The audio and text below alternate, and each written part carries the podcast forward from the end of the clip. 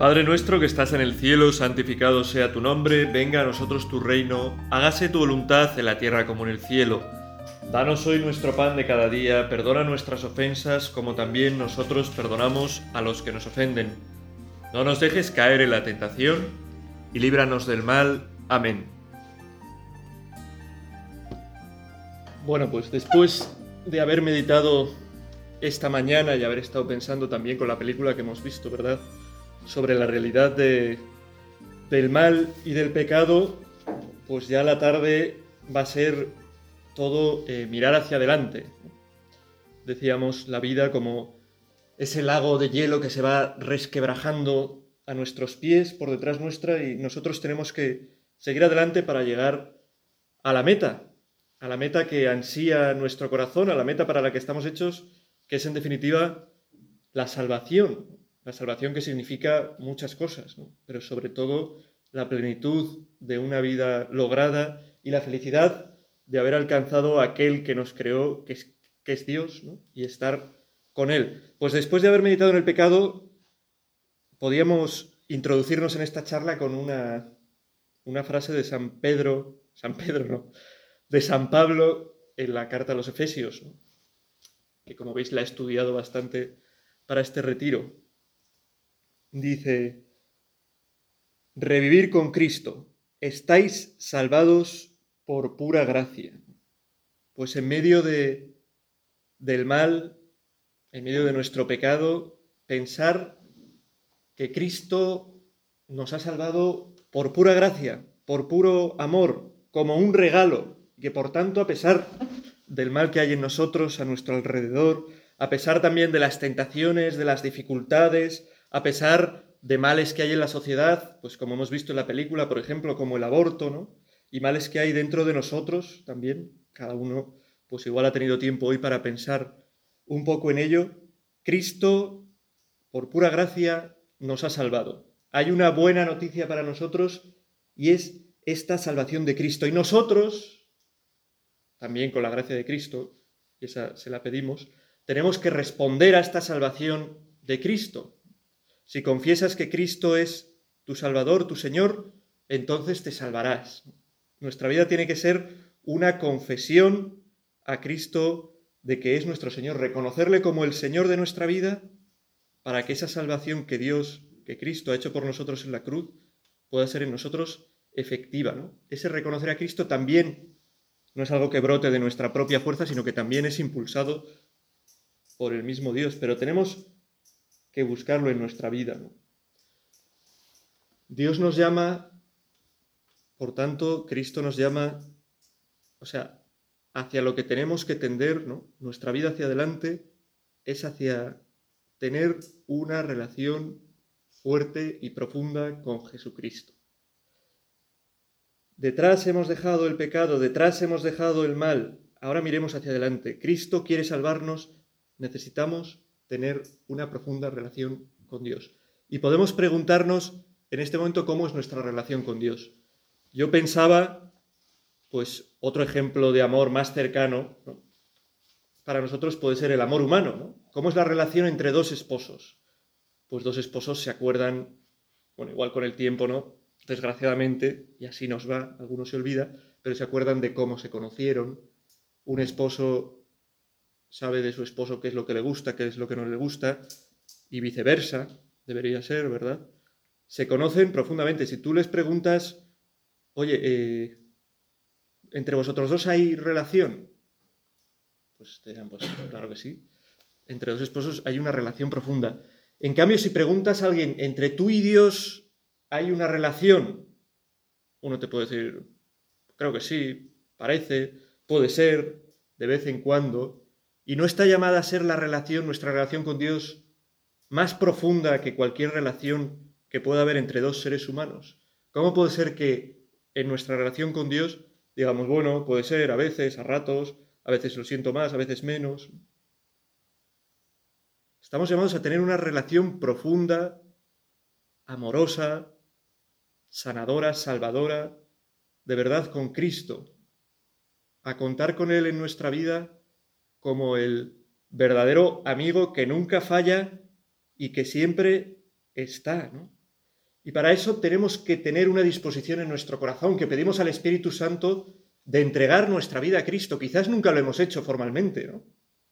Formalmente quiero decir delante de Él, ahora que lo expondremos después de, después de esta meditación, se lo podemos decir, Señor, entrego mi vida por entero a ti, a tu voluntad, a servirte como tú quieras que yo te sirva.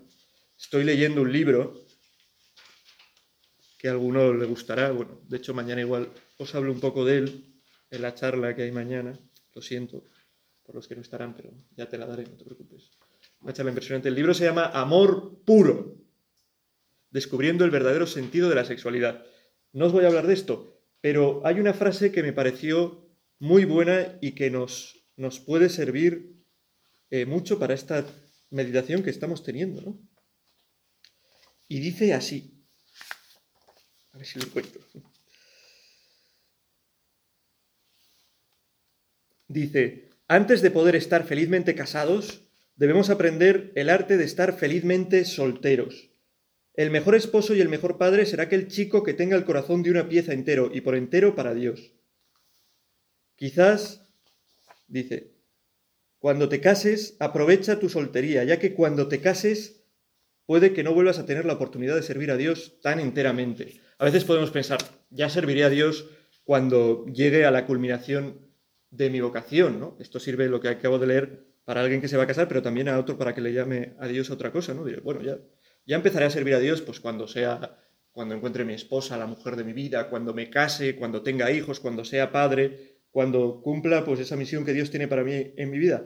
Y nos olvidamos de que el momento de entregarse a Dios es ahora y que si nos entregamos ahora, en este momento, a Dios de nuestra vida, después nos podremos entregar mucho mejor para aquello que Dios nos pida, ¿no? No esperéis, no esperéis a entregaros a que pase el tiempo, ¿no? Antes de estar felizmente casado, debes aprender a estar felizmente soltero. Y estar felizmente soltero es estar felizmente unido a Cristo. Es haber entregado, como dice el texto, el corazón de una pieza, por entero, a Dios. Y así pues seremos el mejor esposo, el mejor padre, el mejor sacerdote, quizás el mejor misionero, el mejor, pues yo qué sé, Dios nos llamará a lo que quiera llamarnos a cada uno, ¿no? Entrégate, conságrate, sé apóstol ya. Vosotros sois todos solteros, sois jóvenes, pues desde la soltería, no esperar a que pase no sé qué. No esperar a que pase no sé qué. Jesús, ayúdanos a entregarnos a ti ya, a desear seguirte y servirte desde este momento, ¿no? Mirar hacia adelante, hacia el futuro, con el deseo de que sea un futuro a tu lado. Luego vendrán otros a tu lado, si Dios quiere, estando al lado de otra persona que Dios ponga en nuestra vida. Pero primero tiene que estar el a tu lado de Cristo. Quiero estar a tu lado para poder bien, para poder estar bien al lado también de los demás como tú quieras. Y para vivir de esta manera en esta entrega a Cristo, también en este mismo libro leía una frase, no sé por qué muy bien, pero lo he apuntado aquí, no sé de qué va la frase, ¿verdad? que dice, esta es la fruta amarga que nos llega cuando nos comparamos con aquellos que tienen peores estilos de vida. Debes mirar hacia Cristo y ver cómo te mides de acuerdo a sus estándares, no a los de los demás. Y bueno, sigue hablando de tu cuerpo, un tesoro valioso. Pero lo importante en este camino de acercarnos a Cristo, de caminar con Cristo, no compararnos con los demás, con este que es más bueno, con este que es más santo, con este que es más malo, con este que es más pecador, con este que tiene tanto, con este que tiene... Tú compárate, mírate frente a frente con Cristo, que es el modelo, ¿Qué es la meta. Así evitas todo tipo de críticas, de envidias, de... Al contrario, hacia los demás solo tendrás buenos deseos. Te saldrá porque estarás cerca de Cristo. Si ves algo mal en los demás, rezar. Si ves algo, bien en algo bueno en los demás, dar gracias a Dios por eso que tienen de bueno los demás. No, no compararnos. ¿no? pedirle al Señor eso, entregarnos de verdad a Él y pedirle al Señor que en esa entrega, en ese camino de acercarnos a Él, que tiene que ser nuestra vida, que es un camino hacia la santidad, no nos comparemos con los demás, no miremos a otros lados, que miremos a Cristo. Señor, que te mire a ti y que tú seas mi modelo.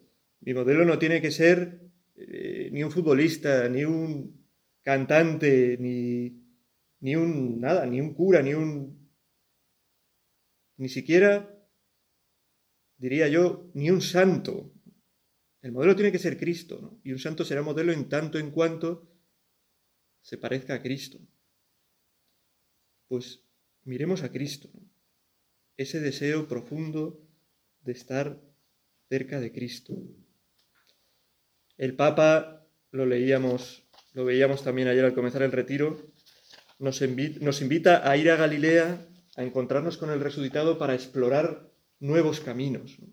Esos caminos que tenemos que explorar tienen que ser caminos de la mano de Cristo, caminos de santidad, caminos de entrega.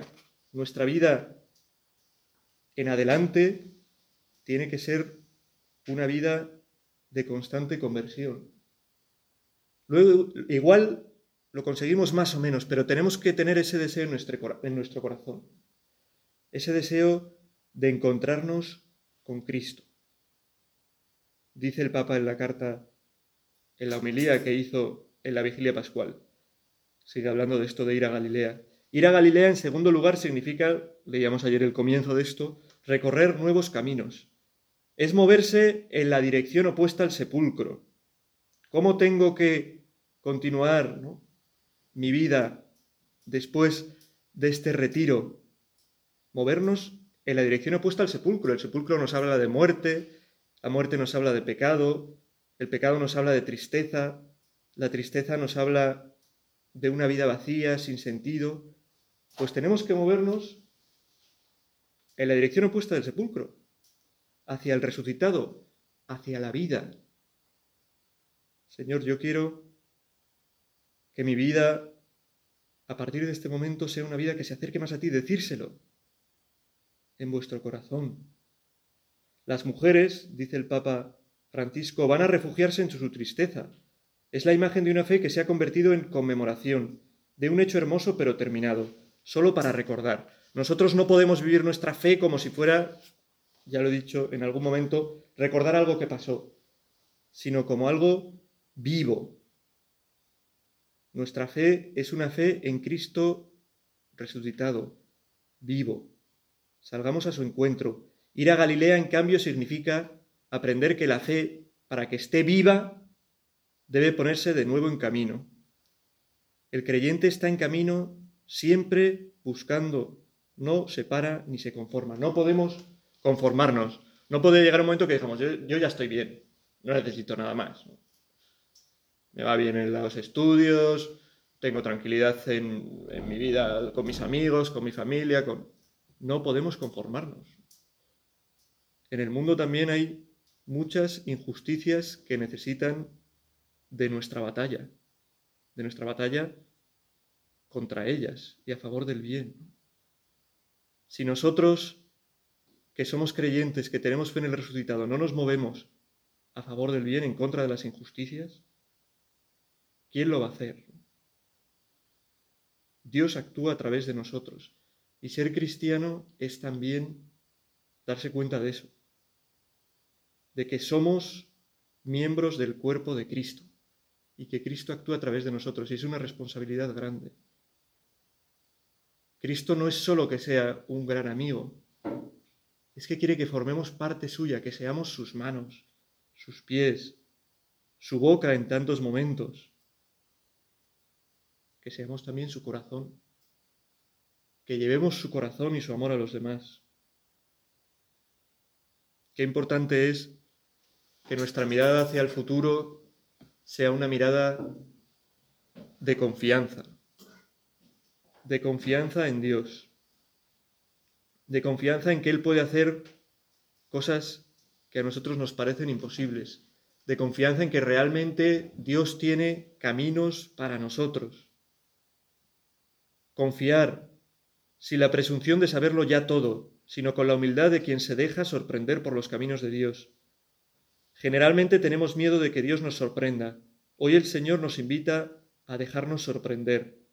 Vayamos a Galilea para descubrir que Dios no puede ser depositado entre los recuerdos de la infancia, sino que está vivo. Seguir a Cristo vivo y que da la vida. Eso es lo que tenemos que hacer. ¿Cuál tiene que ser nuestro futuro? Seguir al resucitado, seguir a Cristo, allá donde Él nos lleve. No buscar otros caminos.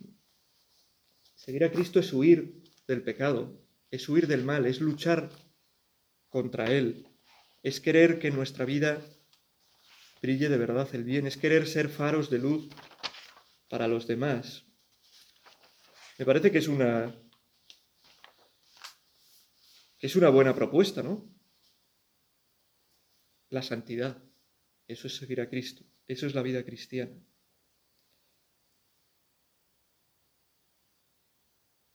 ¿Cómo es nuestra relación con Dios? Es como,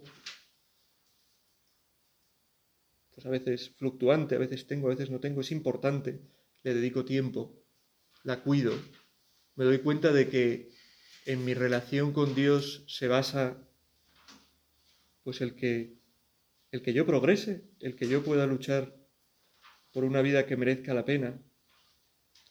Es mi relación con Dios como la relación de unos enamorados? ¿O es una relación más pobre? Hombre, es distinta, ¿no? Pero en realidad todo es amor. Y no puede ser, ya lo he dicho antes, no puede ser más pobre. Más pobre. No puede ser más pobre que la relación que tenemos, eso, que una relación entre unos esposos. Porque tiene además que ser la fuente de otras relaciones. Es posible este encuentro de verdad con Cristo en nuestra vida, porque Cristo murió justo para eso, para romper las barreras entre Dios y los hombres. Me gusta mucho un texto del Apocalipsis que suelo comentar, Apocalipsis 3:20, que igual, mira, si lo tengo aquí, que dice, mira, estoy de pie a la puerta y llamo. Si alguien escucha mi voz y abre la puerta, entraré en su casa y cenaré con él, y él conmigo.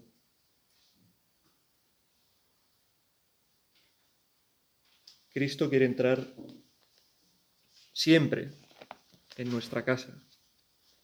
Cristo quiere entrar en nuestra vida, en nuestro corazón, en nuestra alma. Quiere estar con nosotros, quiere cenar con nosotros. Cenar es, pues, muestra de algo muy cercano, no con quién cena. Yo quedo a cenar con mis amigos, yo quedo a cenar con velitas, con mi novia. Yo quedo a cenar en Navidad con mi familia, con la gente a la que quiero. Cristo quiere cenar con nosotros porque nos quiere. Y a veces nos olvidamos de que el amor más fuerte en nuestra vida es el amor de Dios, el amor de Cristo. No hay otro amor que pueda transformarnos. En la película, ¿qué es lo que transforma a Abby? La oración de la gente que mueve, que ayuda a mover el corazón de Dios y mostrarle a esa, a esa chica, a cuánto le ama, cuánto le quiere. Y en medio de su pecado descubre lo que nos salva del pecado, que es el amor verdadero y profundo de Dios. Cuando al joven rico, que lo habréis oído muchas veces, cuando el joven rico pregunta a Cristo, Maestro, que es lo que le estamos, lo que nosotros queremos de verdad, ¿no? Maestro, ¿qué tengo que hacer para heredar la vida eterna? ¿Qué tengo que hacer para llegar a la orilla, a la meta, a la felicidad y no hundirme en el lago de hielo? Pues esto lanza rayos láser mi reloj. Pues Cristo le contesta como tres cosas que hay que hacer. Primero, le dice, cumple los mandamientos. Nosotros damos importancia a los mandamientos, o bueno, pues están ahí, pero prohibiciones que no sirven de nada. Los mandamientos no son prohibiciones, son un camino de gracia. Son las pautas, las luces en el suelo que nos marcan el camino por el que vamos a llegar a la vida eterna, por el que vamos a llegar a la otra orilla, por el que vamos a ser santos. Si los vemos como prohibiciones, nos haremos enemigos de los mandamientos. ¿no? ¿Por qué tengo, no tengo que hacer esto? ¿Por qué? No pienses en por qué no tienes que hacer esto, sino piensa en todo lo que por no hacer eso puedes hacer. ¿Qué es lo que Dios quiere realmente? Cuando dice no hagas esto es porque quiere que puedas llegar a alcanzar algo más grande. No mates, porque quiere que, que puedas alcanzar pues un amor profundo a la vida, un respeto profundo a la vida. ¿no? forniques porque quiere que llegues a alcanzar un amor hacia quien te entregues profundo, verdadero, que no esté basado simplemente, pues eso, en la lujuria, en el sexo. Sí, bueno, de esto ya hablaré mañana, así que no voy a hablar. Ahora, cumple los mandamientos. Le dice, yo eso ya lo he hecho. Nosotros seguro que no le decimos eso a Jesús, pero este le dice eso y le dice, vale, pues entonces vende todo lo que tienes a los pobres. Es un paso complicado, ¿no? Nosotros somos capaces de desprendernos de las cosas que tenemos, porque al final seguir a Cristo significa desprenderse de lo demás. Desprenderse de lo demás es fundamental para luego poder utilizar las cosas para hacer el bien, ¿no? pero sin estar pegados a ellas. Y si no somos capaces de desprendernos de cosas, es que esas cosas son señores de nuestra vida y no dejamos hueco al Señor. Cumple los mandamientos. Sé capaz de desprenderte de las cosas y de poner en el centro de tu vida, de tu corazón, a Cristo. Y después, sígueme. Esta es la clave de la vida cristiana. Esta es la clave del futuro, del futuro que queremos para nosotros. Seguir a Cristo, a donde quiera que Él nos lleve. Buscar cumplir su voluntad. ¿Quieres ser feliz? Podríamos traducir así la pregunta. ¿Qué tengo que hacer para heredar la vida eterna? ¿Qué tengo que hacer para ser feliz? Jesús le dice, cumple los mandamientos, eh, vende todo lo que tienes a los pobres, no estés apegado a las cosas del mundo, que eso te llevará a la infidelidad, y sígueme. Pues un deseo profundo de seguir a Cristo es el que tenemos que mostrarle. Ahora lo vamos a tener expuesto y cada uno podrá estar rezando delante de él. Y además luego habrá una hora santa, o sea, este día es lo que queda es mucho estar con el Señor. Pues abrirle vuestro corazón, Señor, quiero seguirte. Señor, quiero amarte más. Señor, quiero entregarme de verdad a ti. Señor, si no se lo has dicho, te entrego mi vida entera. Quiero que tú seas el faro de mi vida. Quiero que seas tú quien me guíes. Quiero descubrir tus mandamientos como ese camino hermoso para poder cumplir tu voluntad, para poder hacer el bien, para poder ser feliz. Hablar con Jesús desde vuestro corazón, sabiendo que todo lo más grande nos viene de Él y que Él quiere dárnoslo. No esperéis, lo hemos dicho al principio, no esperéis al futuro, ya cuando sea más maduro, cuando tenga mi vida decidida, ya me entregaré. Igual te mueres mañana. Esperemos que no, porque sería un drama para todos los que estamos en este retiro. Pero no sabemos cuándo va a ser el final. No podemos esperar a entregarnos. Es que además vivir entregado, vivamos los años que vivamos, es la mayor maravilla, ¿no? Si quieres vivir bien entregado en el futuro, pues eso, si Dios te llama al matrimonio, pues a tu esposa, si te llama otra cosa, pues a Dios, a los demás, entrégate ya. Díselo hoy. Señor, desde hoy quiero entregarme de verdad a ti. Sé que fallaré, sé que volveré a caer, pero quiero que mi corazón, con sus heridas, con sus con lo que sea, esté en tus manos, que tú lo cuides, que tú me cuides, que tú me guíes. Te pedimos a María que nos ayude este rato que vamos a pasar ahora, esta tarde, que vamos a pasar con el Señor, a que sea un momento pues de verdadera intimidad con Cristo, de sentir su amor en nuestra vida y de mostrarle nuestros deseos de seguirle, de ser santos, de huir de ese pecado y de ese mal para poner en nuestro frente como nuestra meta todo el bien que Dios quiere darnos. Y para eso, Señor, ayúdanos a través de tu madre también, a seguirte cada día más en nuestra vida.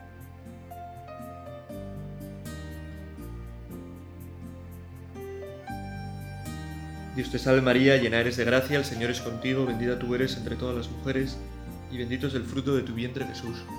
Santa María, Madre de Dios, ruega por nosotros pecadores, ahora y en la hora de nuestra muerte. Amén.